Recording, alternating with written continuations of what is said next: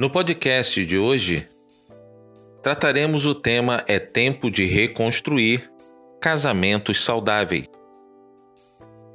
Na reconstrução de relacionamentos familiares saudáveis, vamos analisar o capítulo 8 do livro Construindo um Lar Cristão Preparando a Família para Crescer mesmo nas crises da vida do casal Carol Sue e Davi Burke. Vamos falar sobre a raiz dos relacionamentos conjugais. Os conflitos são inevitáveis na vida, fazem parte de todo casamento, de toda a família.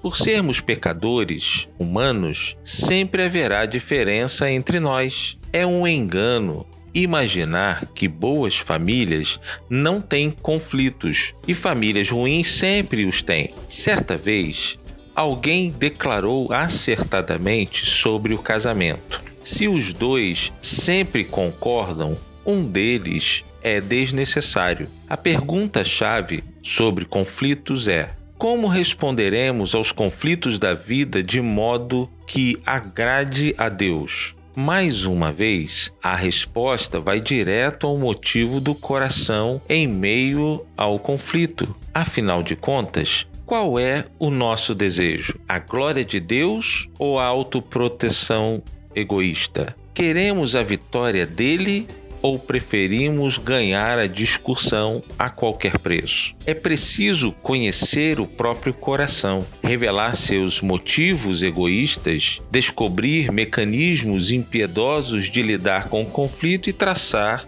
um caminho de resolução de conflitos. São uma questão de certo e errado. Às vezes, precisaremos da maturidade para concordar e discordar. Muito mais importante é como agimos durante o conflito e por que agimos assim. Preocupados com os relacionamentos saudáveis do casamento dos nossos missionários, Missões Estaduais criou sim o cuidado integral do missionário. Quando você investe em missões estaduais, estaduais, quando você adota o casal que cuida do SIM, pastor José Luiz e irmã Kátia, você permite que as famílias dos nossos missionários seja cuidada. O SIM atua dando suporte às famílias de todos os nossos missionários no campo fluminense. Eles são ouvidos e são aconselhados. Junte-se a nós no cuidado das famílias missionárias. Junte-se a nós no estabelecimento de casamentos saudáveis no campo fluminense